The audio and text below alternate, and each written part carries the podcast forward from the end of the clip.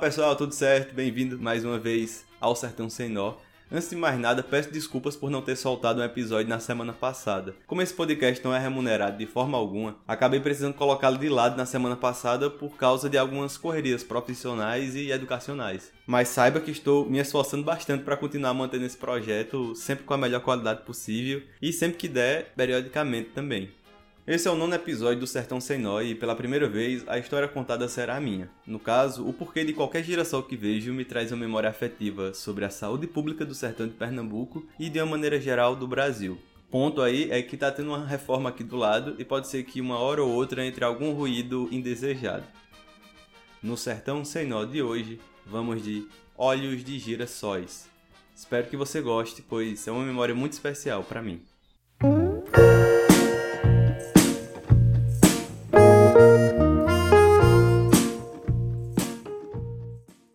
Fevereiro de 1994. Inverno em Tapetim. Cidade da microrregião do sertão do Pagel de Pernambuco, mas, assim como todos os anos anteriores e posteriores, as golas das camisas seguiam molhadas de suor. A raquintura foi a única fala captada do médico ofegante, que já chegou no hospital municipal pedindo para que não gravasse a ocasião. Durou nove horas a cirurgia que me colocaria no mundo. Bem, nasci. O cortejo de parentes felizes seguiu Janete Salvador, minha mãe, indo em direção a um quarto cheio de flores e deixando para trás uma mesa cirúrgica por limpar. Ao lado de sua cama, num jarrinho, um girassol fazia companhia para uma Janete adormecida de cansaço e alegria. Como a alegria de pobre dura pouco, um choro de bebê estrondou o pequeno prédio público, acordando Janete no espanto, no espanto vertiginoso. Ufa, Jefferson está dormindo. Todavia, a ausência das fofocas das enfermeiras nos corredores fez com que o cuspe, de susto, ainda não descesse à garganta. O silêncio anunciava o nascimento de uma certa menina, que seria amamentada por Janete nas primeiras semanas, pois, por causa de uma infecção generalizada ocasionada possivelmente pela má higienização da sala de cirurgia, sua mãe, Maria, não pôde compartilhar a visão daquele girassol do quarto. Cortejo de parentes tristes seguiu Maria, já não mais mãe, indo em direção a um carro cheio de flores e deixando para trás uma mesa cirúrgica por limpar. Abre aspas. Olha para ele, tá inchando mais. Fecha aspas. Dizia minha mãe, toda santa vez que me aplicavam dipirona quando eu tinha uma crise alérgica. O plot twist, eu sempre fui alérgico à dipirona.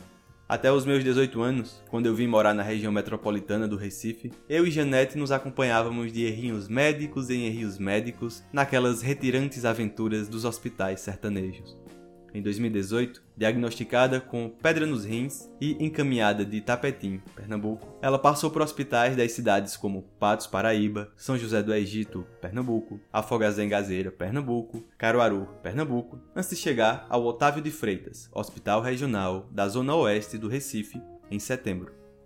A negligência por desespero de pontuais funcionários do sertão deu lugar à negligência por descontrole operacional da capital. Quando fui encontrá-la, nesse hospital regional, pisava como em um campo minado de adoentados no chão. Desviava do engarrafamento de macas que iam para lá e para cá, com jovens baleados gemendo de dor e idosos solitários com fraturas expostas.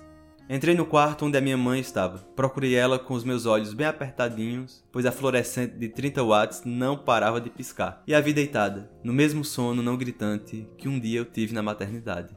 Neste mesmo dia, o médico Nelson Coutinho era chamado de mentiroso em um grupo no WhatsApp de oncologistas, onde ele tinha mandado a foto da ressonância de Janete, o mesmo exame que todos os médicos anteriores tiveram acesso. Aspas, não é possível que alguém com tantos tumores ainda esteja vivo. Fecha aspas. Duvidavam. Ele me anunciou a tal metástase. Explicou que havia um câncer espalhado por diversos órgãos e que o danado estava claramente visível há pelo menos um ano. Recebi a notícia quarta-feira, 26 de setembro. Em seguida, no sábado, consegui encaixá-la num chique já sem utilidade Hospital do Câncer de Pernambuco. Na segunda, dia 1 de outubro, o mesmo carro que buscou Maria em 1994 se preparava para buscá-la em 2018. No momento que eu soube da metástase, ainda lá na quarta-feira, saí da sala do Dr. Coutinho e fui em direção ao quarto onde a minha mãe estava sem mais notar o coro dos gemidos ou as incansáveis piscadas da fluorescente 30 watts. Na minha mente só ecoava que tudo aquilo poderia ter sido evitado se os médicos do sertão não atendessem nas pressas por causa de uma meta diária desproporcional com a realidade. Quando cheguei no quarto, minha mãe estava acordada me esperando com um sorriso esperançoso ou muito bem fingido. Seus olhos brilhantes estavam florados de um tom amarelo forte, onde a única pretitude visível era da pupila no centro do olhar. O efeito acontecia porque o câncer já tinha destruído o seu fígado, mas, mesmo sabendo disso, ela brincou. Meus olhinhos viraram dois girassóis, né?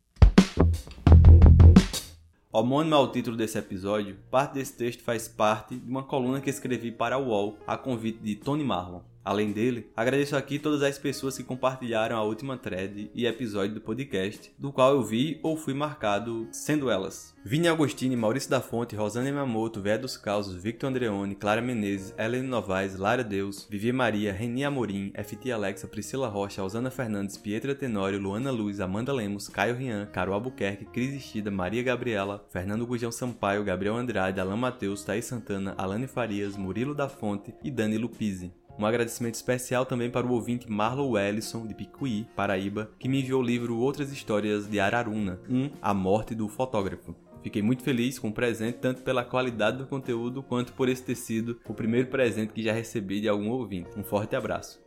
Agradeço por você ouvir até aqui. Se puder, compartilhe o nosso podcast nas suas redes sociais. Se você usa o Spotify, dê 5 estrelas, compartilhe com seus amigos, pois a única forma de crescer um produto independente como esse, que não tem investimento, seja público, seja privado, é através do nosso público. Então eu conto muito com você. Já agradeço demais por você ter ouvido até aqui. E é isso. No Instagram, eu, o meu perfil pessoal, né, barra profissional é arroba Jeff Garapinha, Jeff com dois Fs. E se você quer seguir a página desse e de outros produções que eu faço, são documentários, são podcasts, é só acessar arroba a voz de cima, tá certo? Muito obrigado por vir até aqui. Se puder avalie bem, compartilhe com seus amigos. E é isso, até o próximo episódio.